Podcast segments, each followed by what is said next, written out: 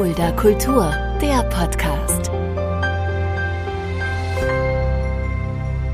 Hallo und herzlich willkommen, das ist Fulda Kultur, der Podcast. Mein Name ist Shaggy Schwarz und dieser Podcast wird präsentiert vom Kulturzentrum Kreuz e.V. mit freundlicher Unterstützung der Stadt Fulda. In dieser Stadt Fulda gibt es eine tolle Musikschule namens Fortissimo und der Leiter der Musikschule und ein toller Musiker und Schlagzeuger sitzt heute vor mir, Ralf Thomas. Hallo Ralf. Hallo Shaggy, schön, dass ich da sein darf. Du hast eben noch mal gesagt, was mache ich hier, was soll ich hier und ich glaube, dass du ein sehr interessanter Mensch bist und deswegen freue ich mich, dass du da bist. Du bist ja tatsächlich jemand, der auch hier in der Nähe von Fulda geboren ist. Das stimmt. Ja. Ich komme aus Schlitz mhm. ursprünglich. Nie den, den, den, Gedanken gehabt, mal Fulda oder Fulda-Umgebung zu verlassen? Ähm, doch, hm. natürlich. Ich hm. äh, war, war ja, das erste Mal weiter weg zum Studieren in ja. Siegen.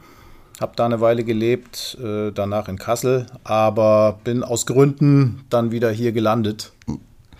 Ja, weil Fulda auch so schön ist, aber das ist einer der Gründe, aber es gibt natürlich auch andere Gründe. Die Musik ist unter anderem auch ein Grund. Über die Auf Musik sprechen wir auch gleich nochmal. Ich habe gesagt, du hast ja die Musikschule Fortissimo. Wie ist es so als, als Leiter von einer Musikschule? Ich meine, was für Aufgaben hat man denn da? Vordergründig ähm, die Anfra die hoffentlich reichhaltig eingehenden Anfragen mhm. von interessierten Schülern ja.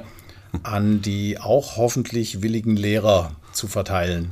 Also das ist so das, was vorne dran steht. Ich kriege eine Anfrage, aktuell meistens übers Internet, über die Homepage www.fortissimo-musikschule.de gibt es ein Kontaktformular und äh, darauf reagiere ich dann, beantworte das und versuche die Anfragen an passende Lehrer zu verteilen. Wie viele Lehrer, wie viele Schüler hast du so in der Schule?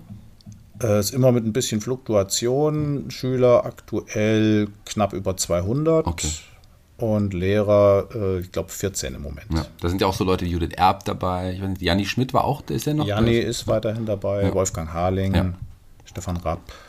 Also schon auch sehr bekannte Musiker hier aus der Region. Auf jeden Fall. Ja. So eine bist du ja auch, muss man, muss man ja ohne Zweifel sagen. Musik war schon immer deine Leidenschaft. Du hast aber mit Klavier und Akkordeon äh, angefangen.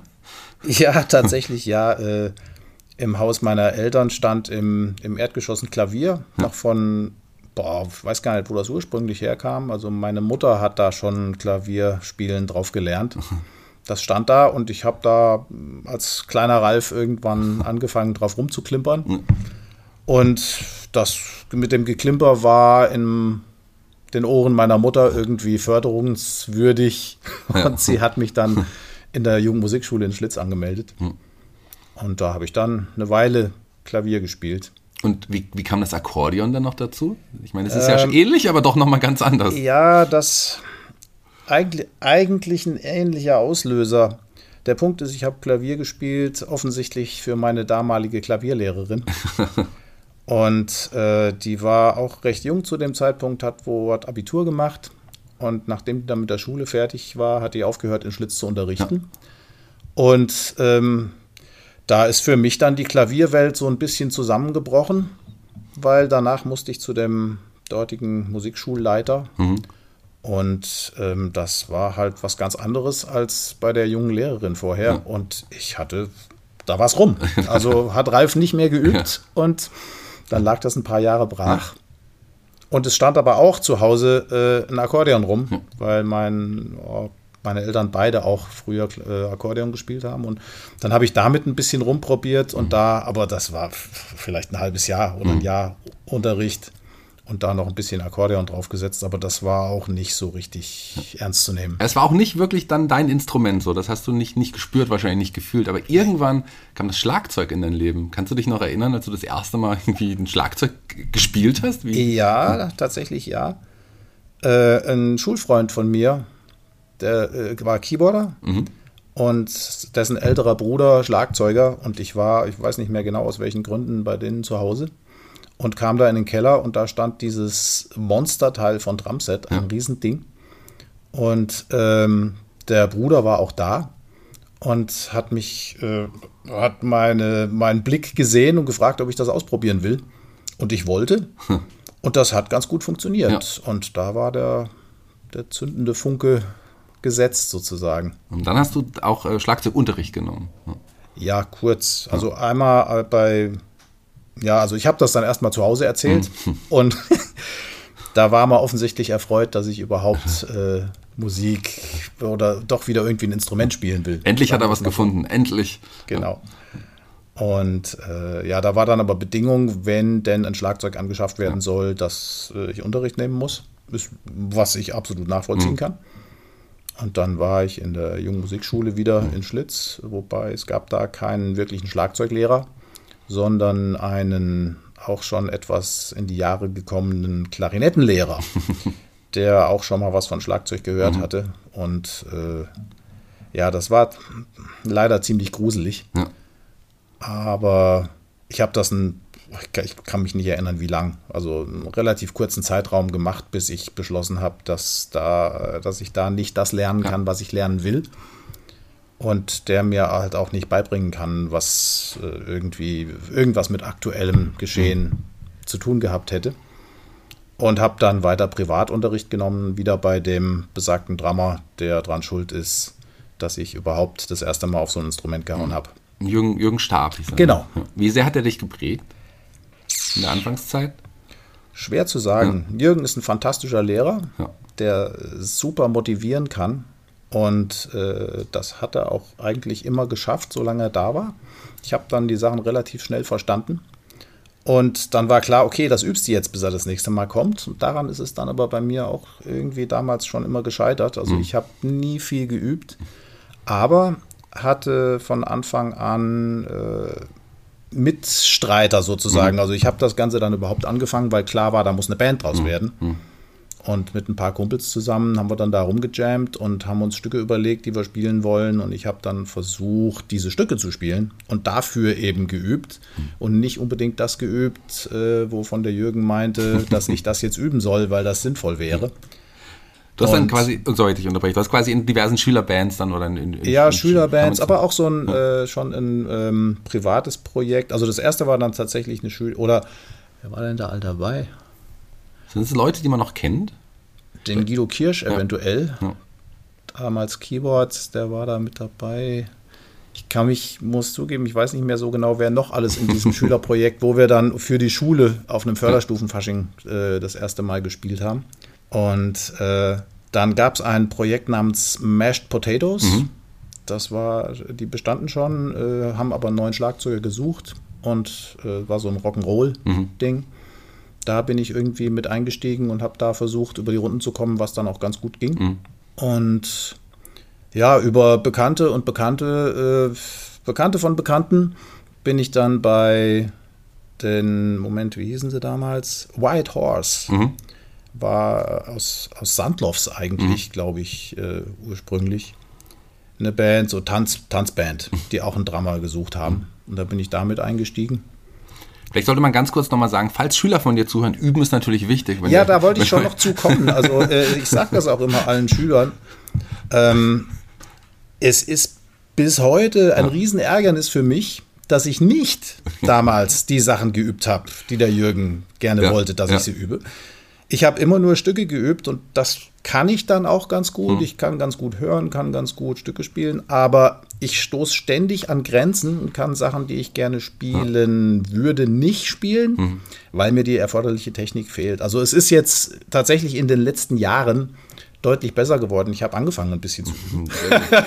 Was war Black and White? Ist, auch ein, ähm, ist das auch so eine Formation, die dich danach, die du danach gefunden hattest? Äh, nee, das ist tatsächlich eine Formation oder einfach, äh, das ist, was ich eben gesagt habe, White Horse. Ach ja, ja. Da wurde dann Black and White draus, Okay. nachdem ein, mit dem Kevin Weatherspoon ein Sänger gefunden wurde, ein farbiger. Hm.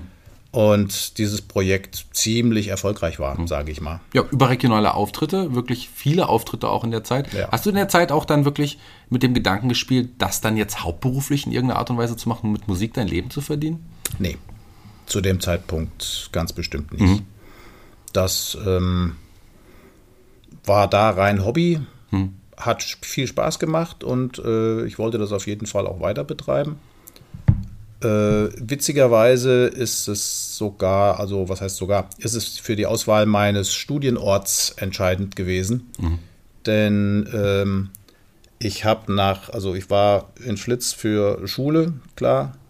Dann habe ich eine Ausbildung gemacht zum Werkzeugmacher Um was Richtiges zu lernen. Um was Richtiges zu lernen, wofür ich immer noch sehr, sehr dankbar bin. Also ich zehre von dieser Ausbildung ähm, bis heute ständig, was handwerkliche Geschichten angeht. Und ich bin in einem Haushalt groß geworden, wo Credo war immer, man muss alles können, zumindest so ein bisschen. Mhm.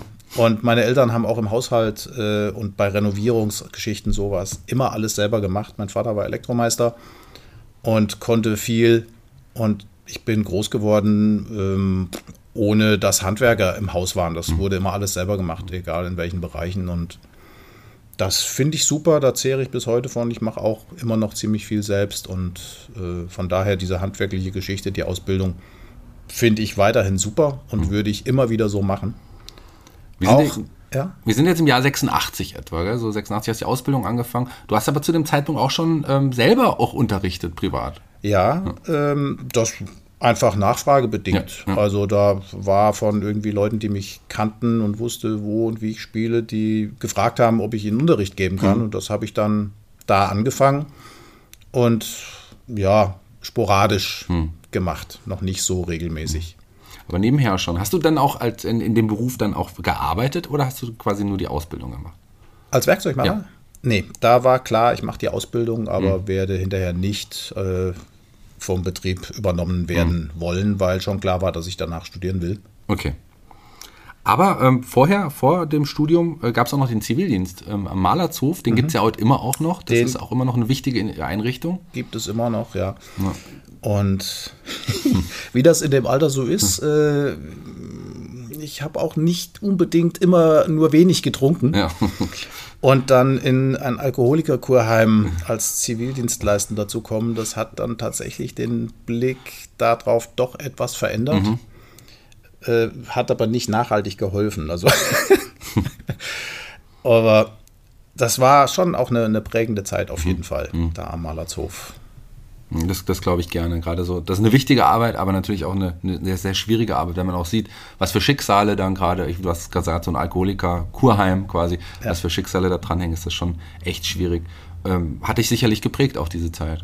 Auf jeden Fall. Ja. Dann kam ja. das Studium. Wie, äh, da bist du nach Siegen gegangen zum Studium. Ja, Studieren. Ja ähm, es wäre ja naheliegend gewesen zu sagen, ähm, nach einem, hatten wir jetzt gar nicht, ich habe äh, zwar allgemeine Hochschulreife, aber mhm. war am der Ferdinand Braun Schule hier, berufliches Gymnasium mhm. und da auch schon witzigerweise, als ich da hinkam zur Einschulung, war klar, ich gehe in Fachrichtung Elektrotechnik, mhm. äh, durch die Prägung von meinem Vater sicherlich. Und da waren, oh, ich kann mich nicht erinnern, wie viel wie viele Schüler wir waren, als das anfing. Viele, jedenfalls 80 Prozent. Es gab die Auswahl Elektrotechnik oder Maschinenbau mhm. und 80 Prozent wollten Elektrotechnik. Das war aber von der Schule her nicht leistbar. Deshalb haben die flammende Reden für den Maschinenbau gehalten. Und ich habe darüber nachgedacht und mich dann auch entschieden, eben nicht Elektrotechnik, sondern Maschinenbau zu machen, mhm. Weil das äh, eigentlich auch so mein, ein anderes Hobby zu der Zeit von mir war mhm. äh, Flugzeugmodellbau. Und da war das mit, der, mit dem Maschinenbau, ging eher in die Richtung Mechanik und ja. Sachen, die da mit dranhängen. Und da habe ich gedacht, ach, machst du Maschinenbau, äh, wenn die hier unbedingt wollen, dass viele Leute wechseln. Und das, das kann ich mir auch mhm. passend mhm. vorstellen, auf jeden mhm. Fall. Und ich war dann auch mit der Wahl ganz glücklich hinterher. Mhm. Das war okay und habe dann ja sogar an dieses berufliche Gymnasium Maschinenbau noch den, die Werkzeugmacherausbildung mhm. dran gehängt, einfach weil es gut gepasst hat. Mhm. Aber nachdem ich dann, also äh, in der Ausbildung hatten wir schon Berufsschule und dann, oder beziehungsweise im beruflichen Gymnasium den ganzen schulischen mhm. Bezug zum Maschinenbau, das dann nochmal in der Ausbildung und dann zu sagen, okay, jetzt studiere ich auch noch Maschinenbau, wäre naheliegend gewesen, aber irgendwie äh, war es da durch. Ich habe gedacht, okay, jetzt nicht nochmal diese ganzen Geschichten, hm. sondern vielleicht doch Elektrotechnik. und habe mich beworben in Berlin und in Nürnberg und in Siegen. Hm. Und hätte überall anfangen können tatsächlich, also auch an der TU in Berlin. Hm. Hab mich dann aber wegen der Musik und den relativ vielen Auftritten und wir waren da echt gerade ganz erfolgreich mit Black and White, hm. habe ich mich entschieden, wegen der Erreichbarkeit einfach, also Berlin wäre zu weit weg gewesen, da hätte Ja. ich das nicht weitermachen können, vielleicht, aber wollen wahrscheinlich. Habe dann gesagt, okay, gehst nach Nürnberg oder nach Siegen. Und ich weiß nicht mehr, in welchem Medium das gewesen ist, war ein, ein Mensa-Vergleich von diversen Hochschulen. Und da hat Siegen fantastisch abgeschnitten. Ja. Und ich habe gedacht, okay, gehst du nach Nürnberg oder nach Siegen? War da irgendwie unentschlossen und habe dann, man darf es eigentlich ja gar nicht laut sagen und schon gar nicht vor vielen Leuten, äh, habe mich dann auch deshalb für Siegen entschieden. Ja, und so kam es zur Wahl des Studienortes. Ja, die Mensa ist dort besser. Äh, dort gibt es leckeres Essen und Alkohol. Nein, Quatsch. Aber, also, da gehe ich doch lieber, da gehe ich doch lieber nach Siegen. Was aber leider auch, das müssen wir auch kurz ansprechen, während deines Studiums auch passiert ist, du bist schwerer erkrankt. Und das ist ja etwas, was dich bis heute noch auch beeinflusst. Das stimmt. Ähm, ja, ich habe eine, eine Stirnhöhlenvereiterung äh, gehabt, was ja erstmal nicht schlimm ist. Hat man ja mal im Zuge von einer, einer Erkältung, einem grippalen Infekt, wie auch immer. Ähm, das habe ich so ein bisschen übergangen, beziehungsweise ich bin halt, wollte zum Arzt, aber habe dann keinen Termin gekriegt kurzfristig und war dann einfach nur in der Apotheke. Die haben mir was gegeben und dann wurde es irgendwie besser, nachdem es ein paar Tage ziemlich schlimm war. Aber ja, wie das so ist, dann geht es einem besser und dann verdrängt man das Ganze. Und ja, dann 14 Tage später begann eine, ja, begann das, was mich bis heute beeinträchtigt, mit einer leichten G-Problematik und sehr lange Geschichte, über die ich jetzt bestimmt eine Stunde reden könnte, was ich aber auch gar nicht unbedingt möchte. Tatsache ist, ich habe äh, als Folge oder ich bin schwerbehindert als Folge von dieser übergangenen Stirnhöhlenvereiterung. Von daher, wer sowas hat, nehmt das bitte ernst. Ja. Ähm, und ja, bin deshalb da 27 Wochen im Krankenhaus gewesen. In 1993 war das dann, zwei Jahre nachdem ich das Studium angefangen hatte. Und äh, deshalb auch aus dem Studium komplett rausgeflogen. Also, was heißt rausgeflogen? Äh, Elektrotechnik ist ein hartes Brot, wenn man da nicht ständig dran bleibt. Zumindest ging mir das so. Ähm, ich war drei Semester da weg vom Fenster und äh, danach war es irgendwie schwierig, da richtig wieder reinzukommen. In Siegen auf halbwegs verlorenem Posten. Die ganzen Kollegen, ich habe da im Studentenwohnheim gewohnt und die, wir haben da, wir sind da alle gleichzeitig eingezogen, witzigerweise, und waren auch äh, viel in dem Haus, in dem wir gewohnt haben, viele Elektrotechniker. Die waren dann alle drei Semester weiter und irgendwie habe ich da den Anschluss nicht mehr gefunden war aber zu dem Zeitpunkt äh, doch auch musikalisch schon wieder aktiv und äh, mit einem dem Jürgen Müller, der hier ja vielleicht auch noch bekannt ist im Kreis ursprünglich aus Gersfeld, der lebt in Kassel, auch lebt er auch damals schon, aber mit dem zusammen ein Trio gegründet. Äh, und die beiden anderen waren eben in Kassel. Von daher habe ich entschieden, äh, mit dem Studium in Siegen wird das nichts mehr, aber ich kann ja auch in Kassel Elektrotechnik weiter studieren. Und äh, bin dann deshalb nach Kassel umgezogen, in, wirklich mit der guten Absicht, das Studium fortzusetzen. Und mit der Mensa, das hat sich weitergesetzt, da war ich regelmäßig, aber Veranstaltungen habe ich praktisch keine besucht. Ja. Aber wir haben da angefangen, sehr viel Musik zu machen. Und ja, ich hab, bin im gleichen oder das Jahr vorher bei Tischerman's Friend hier in Fulda als Drama eingestiegen. War deshalb viel in Fulda und in Kassel zu dem Zeitpunkt. Aber der damalige Saxophonist von Tischerman's Friend, der Andreas Niklasch, äh, hat mir dann irgendwann erzählt, er macht mit einem Bekannten zusammen einen Laden auf, ein Musikhaus, und hat mich gefragt, inwie- inwiefern ich mir vorstellen könnte, da vielleicht ein bisschen die, mich mit um die Schlagzeugabteilung zu kümmern. Und ich konnte immer noch ähm, dem guten Willen, das Studium in Kassel auf jeden Fall in Gang zu kriegen. Ähm, hab dann gesagt, okay, äh, gucke ich mir mit an natürlich. War dann einen Tag in der Woche fest im, im Laden da mit dabei. Ansonsten in Kassel. Und das entwickelte sich ganz gut. Da in dem Musikhaus wurden immer, wurde nach Unterricht gefragt. Und ähm, ja, dann war irgendwann, äh, sprachen der Andreas und der Jürgen Süßemilch, der andere Inhaber vom Musikhaus Fortissimo, sprachen mich an. Sie hätten da ein Problem, denn äh, sie hätten sich gedacht, man müsste an das Musikhaus dringend eine Musikschule mit dranhängen, weil einfach so viel Nachfrage nach Musikunterricht mhm. war. Und um die Ecke war ein Gebäude frei geworden in der Lindenstraße. Mhm. Das war ein Designerbüro in einem Hinterhaus. Relativ, noch nicht so viel Platz, aber viele Räume oder mhm. zwei große Räume, aus denen man mehrere kleine Räume eventuell hätte machen können. Und ähm, ja, stand die Überlegung im Raum, da eben eine Musikschule aufzumachen. Mhm. Und das haben wir dann tatsächlich gemacht. Und äh, ja, so kam es überhaupt zur Entstehung der Fortissimo Musikschule. Ja. Oder Fortissimo Music School, wie es 96 bei der Gründung noch hieß. Das ne? stimmt, ja. das stimmt. Ja. Und ähm, ja, ich habe halt gesagt, okay, das probiere ich jetzt. Ich kann ja immer noch das mit dem Studium äh, machen, wenn das schiefgehen sollte. Mal gucken, wie das so ist mit der Musikschule. Und ja, das gucke ich jetzt äh, 26 Jahre lang und offensichtlich hat es soweit funktioniert. Also der Gedanke an das Studium, das wieder aufnehmen zu wollen, ist inzwischen nicht mehr präsent. Sprechen wir gleich nochmal drüber, vielleicht das ist ja nochmal anders überlegt. 96 die Gründung der Music School, 2000 dann auch äh, bist du als alleiniger Geschäftsführer, du hast es dann komplett übernommen genau. und äh, Fortissimo Musikschule umbenannt. Ähm, wie kam da der Entscheidungsprozess, dann zu sagen, ich mache es jetzt alleine weiter?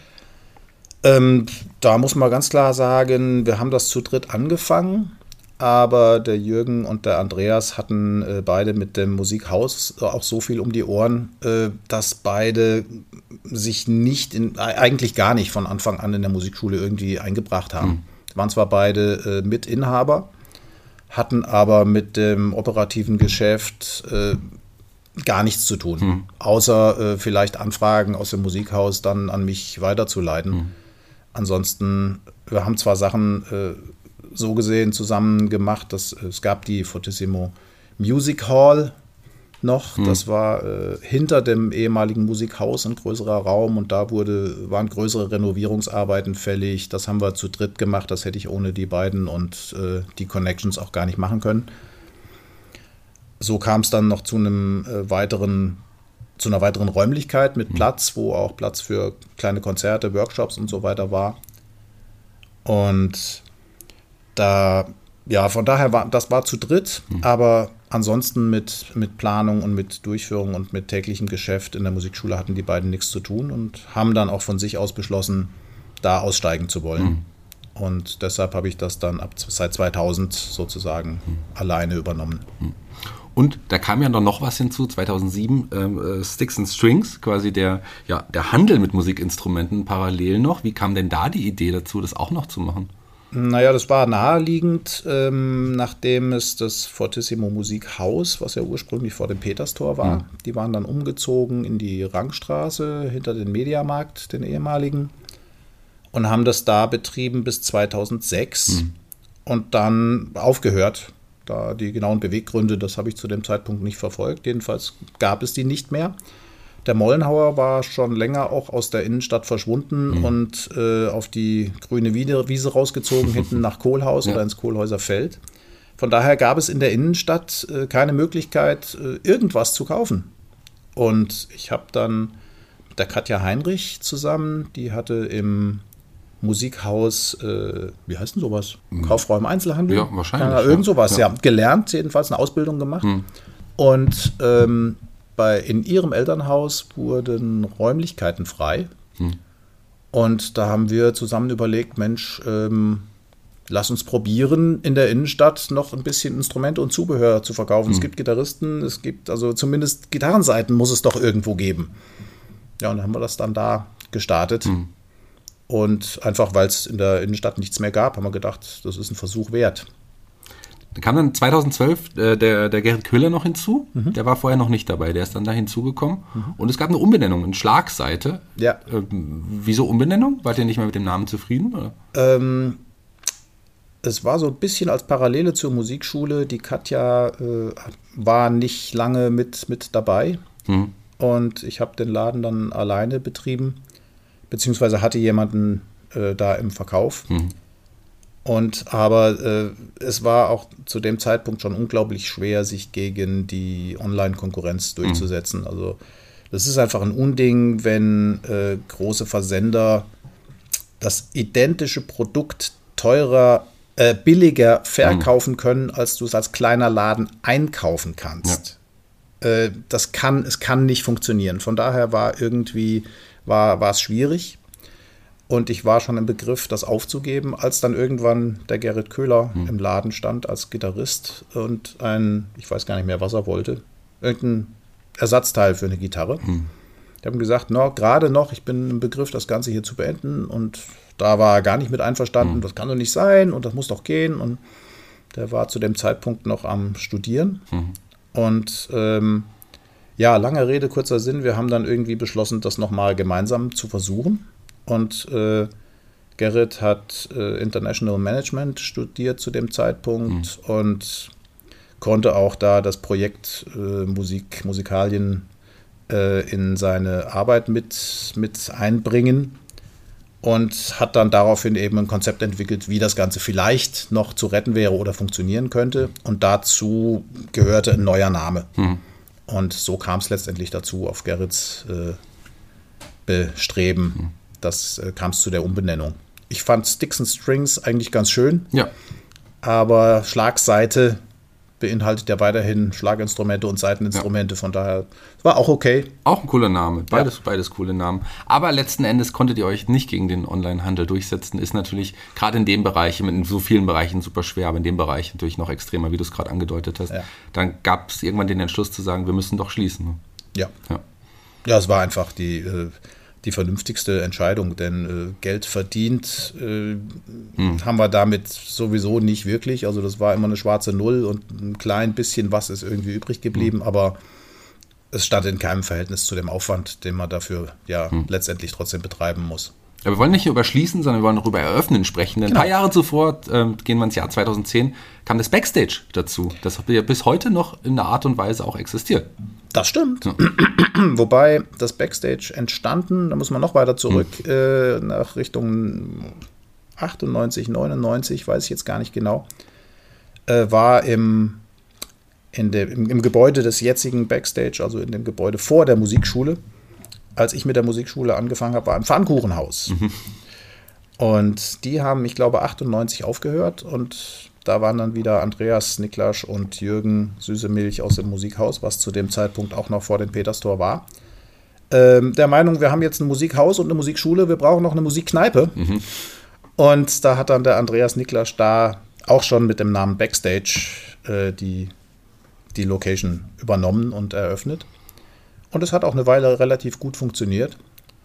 Aber äh, aus Gründen dann mhm eben doch nicht mehr und das wurde dann anderweitig verpachtet. Jedenfalls haben die dann aufgehört und äh, es waren da noch ein, zwei Versuche drin, eine Kneipe zu betreiben, mhm. was aber leider an der Location nicht funktioniert. Es ist einfach ein bisschen zu weit ab vom Schuss. Mhm. Man hat da keine Laufkundschaft und deshalb als Kneipe nicht zu gebrauchen. Aber äh, der Laden stand dann eben, weil da diese Kneipen nicht länger funktioniert haben, äh, stand leer. Mhm. Und mir wurde die vorhin schon angesprochene Fortissimo Music Hall, das heißt meine ältere, der ältere Saal hm. sozusagen, gekündigt. Hm. Und ich brauchte aber noch Räumlichkeiten. Also ich hatte da insgesamt drei Unterrichtsräume und äh, war von daher in Zugzwang und habe die Vermieter angesprochen. Der Vermieter ist nämlich von dieser, vom ehemaligen oder von dem Pfannkuchenhaus, Backstage, was auch immer danach noch, der gleiche wie äh, der Vermieter für die Musikschulräumlichkeiten. Hm. Und daher habe ich den angesprochen, wie da die Pläne sind, weil ich äh, einfach Räume brauchte. Mhm. Ob ich vielleicht, und da gehörte noch ein Raum hinterm Backstage dazu, das war früher, ähm, hatten sie da einen Billardtisch drinstehen und sowas und ich wollte diesen Raum gerne noch haben. Daraufhin haben sie aber gemeint, nee, das ginge nicht, ich müsste, wenn, dann alles nehmen, also auch die Kneipenräumlichkeiten habe ich gesagt, okay, aber nicht zu irgendwie Kneipenkonditionen, was, nee, und mhm. überhaupt, und wir sind uns dann da einig geworden und ich konnte deshalb in 2010 die Räumlichkeiten zur Musikschule dazu mieten. Mhm. Habe dann da, äh, ja, für die Musikschule einfach Workshops und, und, kleinere Konzerte drin gemacht, veranstaltet. Und die Jazzfreunde Fulda kamen auch da, wir haben das mitbekommen, mhm. dass die Räumlichkeiten wieder in äh, musikalischen Händen sind, sagen wir es mal so. und haben angefragt, inwiefern da Konzerte vielleicht veranstaltbar wären. Und da wurden dann auch aus der Richtung die ersten Konzerte durchgeführt. Das heißt, die Räumlichkeit war da und als wir dann die Schlagseite zugemacht haben, haben wir überlegt, okay, wir können gut zusammenarbeiten, äh, das passt soweit, was können wir eventuell als Projekt in Angriff nehmen und haben dann eben zusammen beschlossen, in 2013 äh, doch das Backstage wieder zu beleben. Mhm. Und haben es wieder Backstage genannt und in 2013, 14 Silvester, da das erste Konzert mit In Vibration war das, glaube mhm. ich, äh, durchgeführt. Und das war direkt äh, ein Erfolg. Der Laden war rappelvoll und seitdem gibt es das Backstage wieder. Hm, sehr schön. Und wie sieht es aktuell aus, jetzt so nach Corona? Habt ihr das, äh, gibt es da auch wieder Veranstaltungen im Moment? Zurzeit noch nicht. Also mit Corona war ja dank den dank Lockdown erstmal hm. alles vorbei und dann hätten wir theoretisch wieder anfangen können. Aber dank der Restriktionen äh, mit Abstandsregelungen etc. Hm. und äh, hätten wir dann zehn Gäste da reinlassen können. Mhm. Und da äh, war klar, dass ein wirtschaftlicher Betrieb sowieso nicht denkbar ist. Und ja, jetzt, jetzt sind die Beschränkungen weggefallen. Mhm. Wir hätten deshalb dieses Jahr wieder anfangen können. Aber äh, wir hatten äh, Thekenkräfte, mhm. also Personal auch regelmäßig da. Die sind, oder die Leute, die da waren, stehen uns leider nicht mehr zur Verfügung, weil die sich anderweitig, wie ganz viele, mhm. ja orientiert haben und ähm, das heißt, der Gerrit und ich wären alleine. Und so haben wir aber beschlossen, das nicht wieder anfangen zu wollen, mhm. denn es ist doch wirklich mehr Arbeit, als man meint, äh, so Konzertveranstaltungen irgendwie durchzuführen, inklusive Räumlichkeiten bereitstellen, Getränke mhm. und äh, was da alles dranhängt. Und äh, hatten deshalb überlegt, äh, das auf andere Beine zu stellen. Also bis jetzt haben wir das als GBR betrieben, mhm. Gerrit und ich was ja offiziell eine gewinnorientierte äh, Gesellschaftsform ist. Gewinne haben wir damit bis jetzt keine gemacht. Äh, und das ist auch, ist auch nicht in Aussicht, dass mhm. man damit wirklich Geld verdienen kann. Es ist aber sehr schwierig, äh, Leute anzustellen und äh, Sozialleistungen und alles, mhm. was da dran hängt. Das wäre in einer Vereinsstruktur deutlich einfacher. Deshalb hatten wir überlegt, äh, da vielleicht einen Verein draus zu machen. Mhm. Das hatten wir ganz am Anfang schon überlegt, aber da aus Gründen verworfen, es kam dann nicht dazu. Und wir hatten dann den Gerhard Klink, den ersten Vorsitzenden von den Jazzfreunden, mal angesprochen, weil der da viel Erfahrung hat. Mhm. Und bei dem sind wir offene Türen eingerannt, weil äh, die Jazzfreunde schon sehr lange in der jetzigen Form bestehen. Der Gerhard hat, glaube ich, gesagt, seit oh, 1978, mhm. glaube ich, ist er da dabei. Und äh, die streben eigentlich auch eine Veränderung an. Mhm. Und von daher lag es nahe, zu versuchen oder zu überlegen, das vielleicht zusammenzuführen und da was Neues draus zu machen. Und das ist der aktuelle Stand. Mhm. Also wir sind, war ja auch gerade ein fetter Bericht in der Zeitung, wir sind äh, quasi momentan dabei, das auf neue Beine zu stellen und hoffen sehr, im Herbst wieder anfangen zu können. Ja, da warten wir doch sehnsüchtig drauf, wie es da weitergeht. Wer mehr über Gerd Kling und Jazzfreunde wissen möchte, hört in die, Aktu die Ausgabe Voller Kultur, wo er zu Gast war. Da haben wir auch über die Jazzfreunde intensiv geredet. Auch das Backstage wurde natürlich da auch lobend erwähnt, aber das ist schon einige Monate her. Das heißt, da waren wir noch nicht so weit wie jetzt. Lass uns noch mal einen, einen wichtigen ähm, Standpunkt äh, deines Lebens zurückkommen. Wir kommen ins Jahr 2016. Da wäre auch noch ein wichtiger Moment für dich. Ähm, schaust mir, und es ist nicht die Wiederaufnahme deines Studiums, nein, ähm, deine Heirat. Genau, ich wollte gerade sagen, ja, ich bin äh, volljährig geworden. Ja. Mit 50 ja. und war infolgedessen dann auch endlich alt genug, ja. äh, meiner lieben Gesa das Ja-Wort zu geben. Das stimmt. Seitdem bin ich verheiratet. Wie lange wart ihr zu dem Zeitpunkt zusammen? Dann? Zwölf Jahre tatsächlich. Zwölf Jahre. Und dann daher, wir haben lange geübt, aber ich musste offensichtlich erst alt genug werden. dann hat es geklappt. Und ihr seid ja bis heute noch auch glücklich. Zusammen. Ja, absolut. Ja. Äh, immer wenn ich euch beide auch zusammen sehe, freue ich mich auch äh, immer sehr. Wir haben ja auch zusammen beim Challenge-Lauf in der Jury auch schon äh, zusammengesessen. Da war auch einmal oder zweimal sogar deine Frau auch mit dabei. Auch sehr, sehr schön. Sehr, sehr schön war auch dieser Podcast. Ich habe tatsächlich keine Fragen mehr. Wir sind durch. Wir sind am heutigen Tag angekommen mit der Podcast-Aufnahme. Vielen Dank, dass du dir Zeit genommen hast hierfür. Sehr gerne. Äh, ich habe mich gefreut, dass du mich gefragt hast. Und ja, das ging jetzt viel schneller rum als äh, von mir gedacht, muss ich zugeben. Ja, tatsächlich. Jeder Gast bei Fuller Kultur, dem Podcast, darf sich einen Song für unsere Playliste bei Spotify aussuchen. Und als Musiker ist es natürlich schwer, sich auf einen Song festzulegen. Ich hoffe, du weißt aber jetzt, welchen Song du gerne nehmen würdest. Ja, ich habe es vorhin schon gesagt. Es ist, äh, die Liste ist viel zu lang, aber äh, die Zeiten sind ja gerade irgendwie ein bisschen bedrohlich und dunkel wirkend und deshalb ist mir dazu vorhin spontan von Iron Maiden Fear of the Dark eingefallen. Kommt auf die Belliste. Vielen Dank. Wunderbarer Podcast, interessantes Leben, lieber Ralf. Ich bin raus für heute. Die Abschlussworte gehören dir. Du darfst dich bei unseren Hörern verabschieden. Ja, vielen Dank, äh, Shaggy, dass ich hier sein durfte. Vielen Dank euch fürs Zuhören. Und ich drücke uns allen ganz fest die Daumen, dass die nächste Zeit, die nächsten Monate nicht so werden, wie sie von vielen vorausgesagt werden.